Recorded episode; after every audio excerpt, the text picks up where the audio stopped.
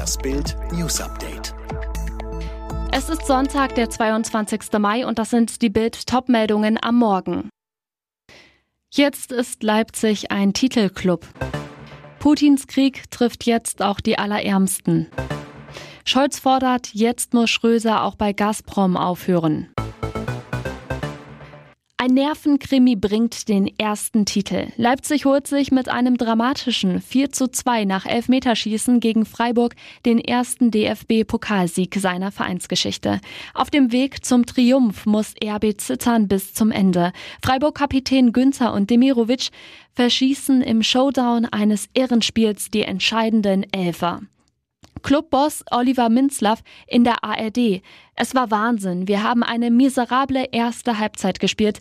Dass es am Ende noch so geklappt hat, ist unfassbar. Es ist der erste Titel in unserer kurzen Vereinsgeschichte. Unfassbar. Wir müssen mal innehalten und schauen, was wir in diesen letzten 13 Jahren erreicht haben. Das ist großartig. Heute werden wir es richtig krachen lassen, denn das ist für uns ein historischer Abend. Seit drei Monaten verwüsten Putins Truppen die Ukraine. Doch unter dem Krieg des Kreml-Despoten leiden Menschen auf der ganzen Welt.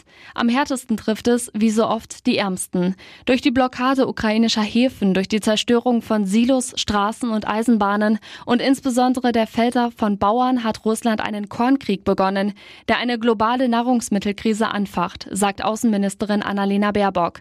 Damit droht sich eine weltweite Ernährungskrise zusammenzubrauen, die es bisher noch nie gegeben hat hat. 25 Prozent der weltweiten Weizenexporte kommen aus der Ukraine und Russland. Fast die Hälfte der Länder in Afrika sind von ihnen abhängig. Der drohende Ausfall der ukrainischen Ernte und der Exportstopp für russischen Weizen haben die Weltmarktpreise explodieren lassen. 421 Euro kostete eine Tonne Weizen am Freitag, rund doppelt so viel wie vor einem Jahr. 1,8 Milliarden Menschen leben von weniger als drei Dollar am Tag. Sie können sich die gestiegenen Weizenpreise nicht leisten, erklärt Marlene Thieme, Präsidentin der Welthungerhilfe. Nach der Niederlegung des Aufsichtsratspostens beim russischen Energiekonzern Rosneft forderte Bundeskanzler Olaf Scholz Ex-Kanzler Gerhard Schröder auf, weitere Tätigkeiten für Unternehmen aus Russland einzustellen. Wir nehmen zur Kenntnis, dass es jetzt bei einem passiert und die anderen müssen auch noch folgen, so Scholz am Rande der SPD-Landesdelegiertenkonferenz am Samstag in Hildesheim. Außerdem betonte der Bundeskanzler, Schröder stehe mit seiner Haltung zu Putin allein. Niedersachsens Ministerpräsident Stefan Weil begrüßte den Schritt von Schröder. Dieser komme allerdings zu spät. Es gebe seit drei Monaten Krieg in der Ukraine. Rosneft hatte am Freitag mitgeteilt, dass Schröder seine Amtszeit als Aufsichtsratschef nicht verlängern werde.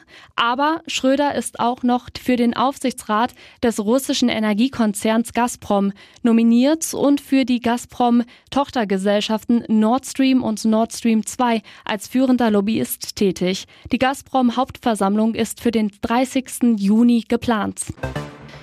Die deutschen Urlauber standen betrunken auf dem Balkon ihres Hotels in Palma de Mallorca. Sie tranken Gröten, feierten, dann flogen laut Augenzeugen glühende Zigarettenstummel über die Brüstung. Die Kippen landeten auf dem Schilfrohrvordach eines Lokals und das Inferno begann. Die Terrasse der Bar Why Not Mallorca in der Nähe des Ballermanns brannte. Es war am Freitagnachmittag um 15.30 Uhr, als die berufliche Existenz von Alice Klotz in Flammen aufging. Die Kölnerin ist die Wirtin Besitzerin der Gaststätte. Zur Mallorca-Zeitung sagte sie, ich hatte einige Gäste im Lokal, denen ich kurz zuvor noch die hintere Terrasse gezeigt hatte, die zum Hotel rausgeht. Plötzlich roch es ein wenig verbrannt. Ich bin in die Küche gegangen, um zu schauen, ob der Herd aus Versehen noch an war. Da hörte ich von draußen Feuer, Feuer rufen. Dann habe es einen riesigen Knall gegeben. Klotz, ich habe schnell alle Gasflaschen abgeschraubt und sie in Sicherheit gebracht. Die Terrasse steht lichterloh in Flammen. Das Lokal, das die Auswanderin Alice Klotz und ihr Mann erst im Juni 2021 eröffnet haben, wird schwer beschädigt. Auch das darunterliegende Bordell wird bei dem Brand beschädigt. Riesenandrang auf die 9-Euro-Tickets. In Berlin wurden am Samstag innerhalb von 12 Stunden 35.000 Tickets verkauft. In Hamburg waren es 56.000 am ersten Tag. Am Montag startet die Deutsche Bahn den Verkauf der vergünstigten Monatstickets, sowohl digital als auch auf Papier dann in ganz Deutschland. Die wichtigsten Infos. Was bringt mir das Ticket? Das 9-Euro-Ticket gibt es nur im Juni, Juli und August 2022. Es gilt unabhängig vom Kaufdatum für den jeweiligen Kalendermonat im kompletten deutschen Nahverkehr. Macht es einen Unterschied, ob ich das Ticket bei der Bahn oder bei meinen Verkehrsbetrieben kaufe? Nein, das Ticket ist in ganz Deutschland gültig, egal wo es gekauft wurde. Wie voll werden Busse und Bahnen? Möglicherweise zu voll. Den Verkehrsbetrieben fehlen Personal und Züge, um einem wirklich großen Andrang gerecht zu werden. Die Bahngewerkschaft EVG rechnet mit Räumungen überfüllter Züge und wegen Überlastung gesperrte Bahnhöfen. Da musste jemand Dampf ablassen. Vor dem großen Preis von Barcelona hat sich Fernando Alonso über die Rennleitung ausgelassen. Grund für den Frust beim Altmeister war eine Zeitstrafe, die der Spanier nach dem Rennen in Miami aufgebrummt bekommen hatte, nachdem er in Runde 53 in einer Schikane die Kurve nicht bekam und abstürzte. Durch die fünf Sekunden Extrazeit, die Alonso nach dem Überqueren der Zeitlinie auf seine Zeit addiert wurde, rutschte er von Rang 8 auf den 11. Platz und somit aus den Punkten. Alonso, wir finden, dass das sehr unfair war und letztendlich inkompetent Inkompetenz seitens der Rennkommissare. Sie waren in Miami nicht sehr professionell. Ich kürzte die Kurve ab und gab die gewonnene Zeit in der gleichen Runde wieder ab. Alle weiteren News und die neuesten Entwicklungen zu den Top-Themen gibt's jetzt rund um die Uhr online auf Bild.de.